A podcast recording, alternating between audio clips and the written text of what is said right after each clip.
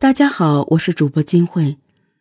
二零一六年十二月四日，常州市天宁区居民王丽带着小孩到浴室去洗澡。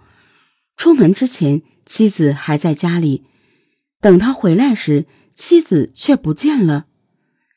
虽然妻子有晚饭后散步的习惯，但不可能这么晚还不回来。他给妻子打电话，第一个电话打通了，但没人说话。再打第二个电话的时候，电话就关机了。一夜漫长的等待后，王丽再也坐不住了。天一亮，他就到派出所报警。警方调取了王丽居住小区的监控画面，显示王丽的妻子秦晴晚上十七点二十五分下班回家，随后十九点十九分开车驶出小区，期间并未发生什么异常。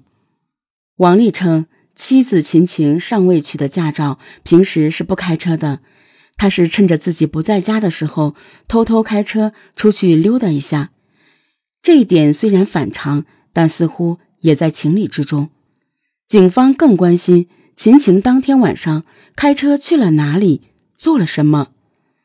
警方一路追查监控，发现秦晴当天晚上一直开车。到了龙城大道高架旁边一个叫“家家爱”的家居市场，下车后，秦晴向停车场外走去，随后消失在画面中。家居市场北侧是一条健身步道，紧邻德胜河。根据秦晴饭后散步的习惯，警方判断秦晴当晚应该是去河边散步了。步道比较偏僻，晚上路灯昏暗，也没有监控。在走进一片昏暗的监控盲区后，秦晴便人间蒸发了。随后的几天里，民警和王丽一起将这条步道和河里搜索了几遍，却始终没有任何发现。二零一六年十二月十日，也就是秦晴失踪后的第六天，王丽给警方打电话，说自己的妻子躺在河里，已经死掉了。这让警方很诧异。因为那条河，警方已经搜索过几次，并没有发现尸体。怎么王丽妻子的尸体又会突然出现在河里？警方赶到现场后，发现秦晴的尸体，不仔细看的话，确实很难发现。原来死者衣物的颜色和河底淤泥的颜色非常相近，在白天水面反光的情况下难以被察觉。但是王丽又是如何发现的呢？原来，在多次寻找妻子未果的情况下，王丽仍然没有放弃。这天上午，王丽再次沿德胜河进行寻找，偶然间竟真的在河中发现了妻子的尸体。秦晴的尸体俯卧在一米深的河水里，脖子附近飘着一根绿色的绳子。死者衣物完整，无与人搏斗的痕迹，外套系在腰间。给人感觉就像是晚上散步走热了，脱下来系在腰间一样。死者身上的戒指、项链等物品也正常佩戴着，尸体表面也未发现严重的外伤。在进一步检查死者身上的随身物品后，发现死者的手机、车钥匙、家门钥匙都不见了。警方对现场进行了仔细的勘查。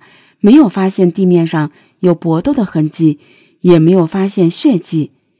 警方围绕发现尸体的位置进行了打捞，但并未找到死者的手机和钥匙。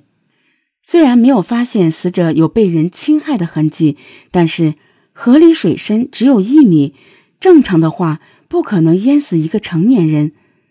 死者的死因还是引起了警方的怀疑。法医尸检发现。在死者的颈部有一道勒痕，通过比对，勒痕和现场发现的绿色绳索完全吻合。侦查员感到奇怪，为什么发现尸体的当天没有发现勒痕，后来尸检的时候却又发现了？省厅的法医专家解释说，可能跟低温下尸体泡在水里有关。而绳索由于浸泡时间过长，并未能提取到生物检材。此时，警方内部出现分歧，有人说也可能是秦晴自己勒死自己的，但另一派认为，人如果自己勒死自己，那在临近昏迷时必须得有东西固定住绳索，否则一旦勒昏迷，人会不自觉地松手，就不可能自己勒死自己。但是。这一派的观点却在接下来的调查中遭到了不少的质疑。警方在调查中发现秦晴有自杀倾向。秦晴有在网上记录心情的习惯，而秦晴最近的记录里多次流露出失望和伤心的情绪。他失踪的当晚最后一段记录是这样的：“再也没有继续下去的必要了。”在秦晴的记事本中。民警还找到了一句话：“静静的躺在河道上。”而秦晴被发现的时候，确实也是躺在河道里。对于秦晴记录的这些内容，丈夫王丽表示毫不知情。显然，两人之间的感情存在一些隔阂。而王丽发现尸体时的说辞，也一度引起警方的怀疑。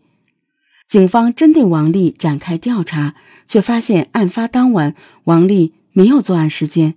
莫非秦晴真的是自杀？但是法医坚决反对这种说法，一是认为这种绳子根本不可能自己勒死自己，再就是对死者的双手进行解剖后发现，死者的双手并没有皮下出血。有的民警认为。案发现场附近有一些树木，有可能是秦晴上吊自杀后绳子断了才掉进了河里。这个说法貌似也有一定的道理。到底是自杀还是他杀呢？秦晴时年三十岁，在当地的小商品批发市场经营一家店铺。他在市场上的人缘极好，没有与人产生矛盾，也没有债务纠纷。但是。走访过程中，警方还是发现了一些疑点。在秦晴失踪的前两天，秦晴在市场上讲：“有人要我死，有人要我活，我偏不死。”秦晴所指的人到底是谁？民警发现，秦晴在情感方面并没有王丽所说的那么简单，在市场上追求她的人也不在少数。秦晴跟一名在市场上做生意的男性关系比较暧昧，两人还租了一间房子单独约会。这名男子名叫李辉，在秦晴的心情记录中曾多次提到这个人。从秦晴记录的只言片语中，民警感觉他们两人的关系似乎在不久之前走到了尽头。但是通过调查，警方发现。李辉在案发当晚没有作案时间。